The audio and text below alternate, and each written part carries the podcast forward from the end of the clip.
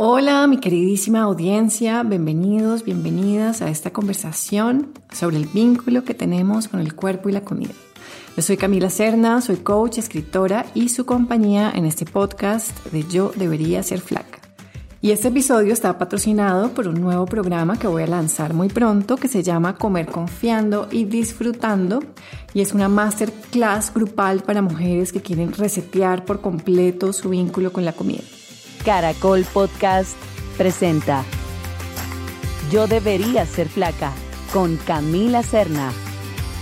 Así que si estás en una lucha con la comida, te recomiendo que conozcas este programa. Son ocho semanas con clases grupales en vivo, otras individuales de coaching. Trabajamos con un currículo educativo que cubre muchos frentes, desde biología hasta psicología de comer, emociones, mindfulness, cultura de dieta. Mejor dicho, es bastante completo y lo mejor es grupal. Somos mujeres escuchando y apoyando a otras mujeres y si quieres información puedes entrar en el link que está en mi perfil de Instagram o puedes escribirme a mi correo que es camila.cerna.francamaravilla.com Lo digo de nuevo, camila.cerna.francamaravilla.com Y hoy vamos a hablar de las posibilidades. Cuando uno está en una lucha, ya sea con la comida o con cualquier otra cosa, nuestra mente se focaliza en el problema, se cierra nuestro campo de visión.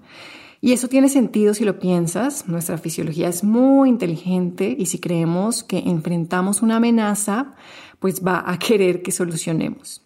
Pero las amenazas que frecuentemente enfrentamos hoy en día son de otro tipo, como creer que no somos suficientes, que no podemos o que la comida nos gana. Y se generan los mismos loops de pensamiento, de emoción y no vemos lo que es posible. Este episodio tiene la intención de que sepamos que siempre, siempre, siempre hay posibilidades. Hace poco estaba en una sesión de coaching con una consultante que vamos a llamar Esther. Y Esther es una mujer joven y maravillosa como todas mis consultantes. Cuando la conocí, ella me explicó que tenía una relación tóxica con la comida. Ella me habló de su obsesión con la comida, que había empezado hace muchos años atrás, claro, con dietas, como usualmente empieza, y sentía que este tema le ganaba. Y yo he oído versiones de esto en muchas ocasiones. Vivimos en una cultura que nos enseña que supuestamente deberíamos poder controlar a punta de fuerza de voluntad nuestra manera de comer. Creemos que si no lo hacemos, como deberíamos hacerlo y tenemos unas ideas muy específicas de cómo deberíamos comer, deberíamos obviamente entre comillas, si no podemos hacerlo es porque hay algo malo en nosotras. En esta mujer, como en muchas otras, como en mí misma hubo, se instala esta creencia de ser inadecuadas en cuanto a la comida. Es una creencia muy desempoderante que nos enseña que no importa lo que hagamos, la comida nos va a ganar. De pronto tenemos esta idea de ser adictas a la comida y creo que este tema de la adicción a la comida merece todo un episodio del podcast. Es muy común oír esto de la adicción a la comida como algo real. Nos autodenominamos adictos, adictas y creemos que es un hecho. Te puedo decir que en este punto de mi vida no creo en la adicción a la comida. De hecho, hay bastantes estudios que sustentan creerlo así, pero sí creo en la sensación de sentirnos fuera de control con la comida y eso es lo que debemos mirar. En todo caso, Esther llegó a mí sintiéndose adicta e inadecuada. Me dijo que había oído este podcast y en algún episodio hablé de sanar la lucha con la comida como una realidad y ella sintió que esa capacidad no era para ella. Me dijo que había pensado, bueno, eso de pronto le pasó a Camila o le pasará a otras personas, pero eso no me va a pasar a mí. Y quise hablar de esta idea en este episodio porque esto de ser inadecuados o inadecuadas pues nos convence de que las cosas no son posibles, de que no hay posibilidades. Y de verdad entiendo esta sensación en mi propia vida. Ya no hay una lucha con la comida y el cuerpo, pero sí vivo otras luchas que todavía me cuestan, de las que todavía hablo. Y cuando esta sensación de ser inadecuada me habla, me susurra en el oído, en mi cabeza, también creo que hay cosas que no son posibles para mí. Y esas son voces del pasado, me dicen cosas muy poco originales, es como ese cassette que se pone en la cabeza en automático, que me habla de que no puedo, de que no soy capaz. Y hay una frase que dice, no me acuerdo quién la dijo, pero creo que es real y dice, si crees que puedes o si crees que no puedes, es verdad. y creo que esto ocurre porque no entendemos hasta qué punto las creencias movilizan la conducta. Y esto nos pasa a todos y a todas. Andamos por ahí, por la vida, viviéndola desde las plantillas que se crearon en el pasado, sobre todo en la infancia, en contacto con una cultura tóxica, con mensajes tóxicos o violentos, agresivos o con un entorno familiar que no supo entender nuestras necesidades o atenderlas, nuestras necesidades innegociables, y se crearon estos patrones recurrentes de conducta que todavía tenemos en la adultez. Una de las emociones que se generan desde estas plantillas limitantes es la sensación de ser inadecuadas, que vivimos como la emoción de la vergüenza, de no ser merecedoras de amor y eso es horrible.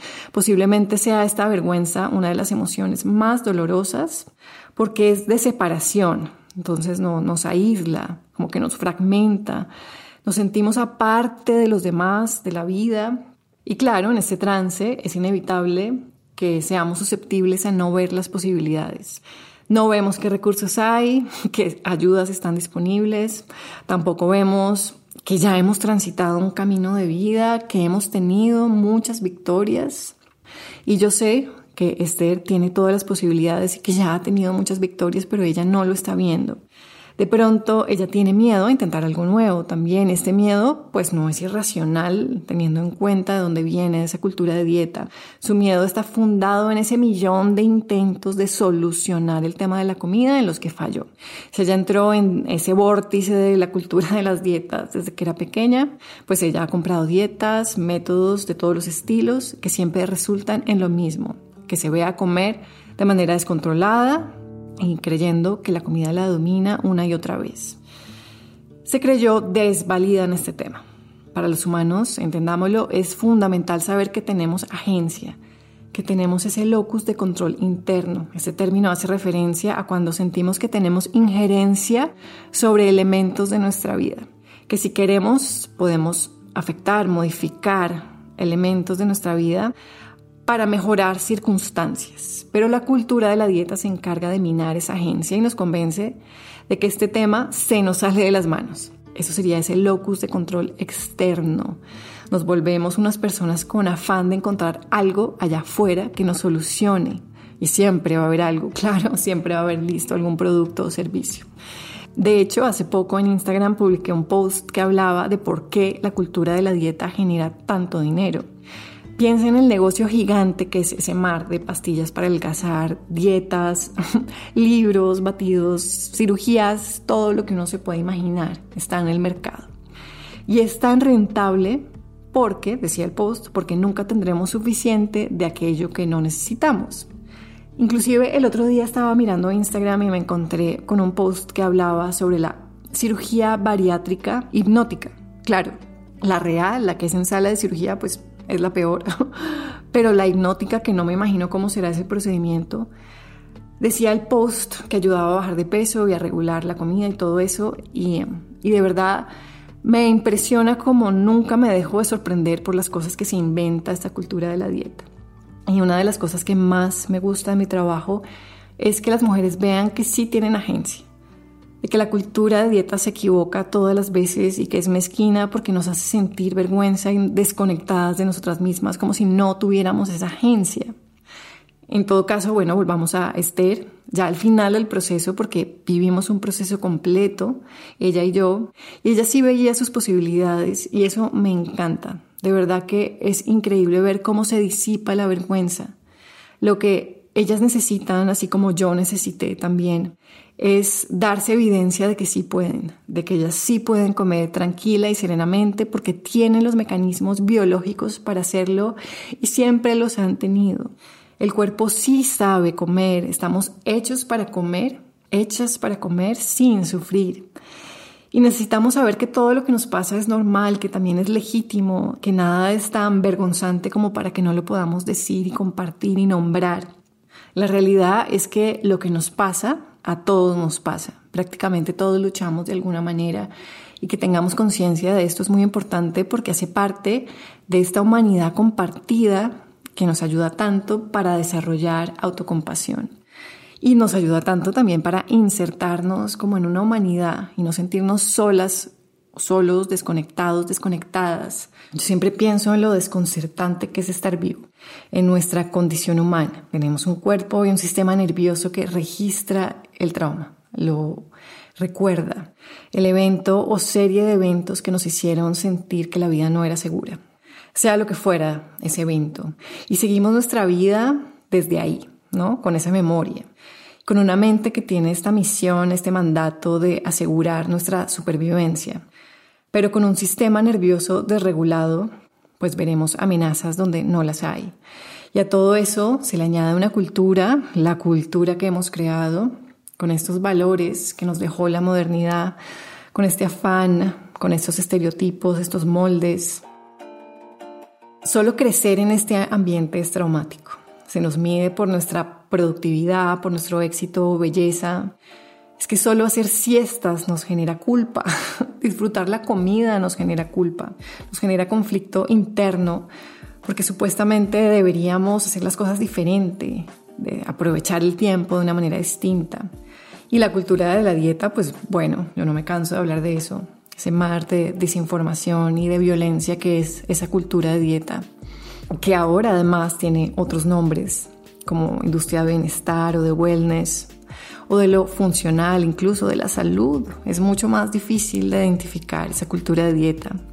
Y quise grabar este episodio porque quiero que la gente sepa que sí es posible recuperarse de un TCA, de una manera desordenada de comer, es un proceso que implica que nos veamos hacer cosas contrarias a lo que dictan estas creencias, cosas que nos da miedo hacer, pero que lentamente, de una manera muy amorosa y compasiva y modesta, empezamos a hacer para darnos evidencia de que sí podemos, de que no hay tal desvalía. Y es posible, es posible sanar. Y al final de los procesos, también hablamos de lo que es cohabitar con una cultura de dieta que quiere de nuevo succionarnos a ese lugar de no posibilidad con la comida. Y nos fortalecemos y empezamos a verla y a identificarla, así ahora se llame distinto y se cubra de otras banderas como la salud o lo funcional o lo que sea. Y empezamos a reconocer esas trampas y a pararlas antes de que avancen y ah, nos convenzan de que tenemos que ayunar de maneras insostenibles o tomar batidos en lugar de comidas o creer que hay alimentos que nos salvan y otros que nos destruyen y toda la comida se vuelve muy dicotómica. Nos alejamos de esos discursos y nos quedamos cerca del cuerpo, de sus impulsos, de lo adecuado que es siempre y nos quedamos cerca de las posibilidades. En el próximo episodio vamos a estar hablando del positivismo tóxico, que me gusta mucho este tema. Lo voy a disfrutar, poder compartir con ustedes mis opiniones críticas sobre el positivismo tóxico. Vamos a procurar atravesarlo con una mirada crítica. Por si te lo estás preguntando, el positivismo tóxico es este mandato que circula en la cultura de que debemos ser positivos, tener pensamientos positivos, actuar positivamente todo el tiempo obviamente es insostenible y además es ineficaz y vamos a ver por qué. ¿Y qué podemos hacer para relacionarnos con nuestra humanidad, que no siempre es positiva, de una manera más tranquila y más sostenible? Así que te veo pronto, un abrazo y de nuevo si quieres revisar el masterclass que empezará pronto, escríbeme a mi correo camila.cerna.francamaravilla.com un abrazo. Chao.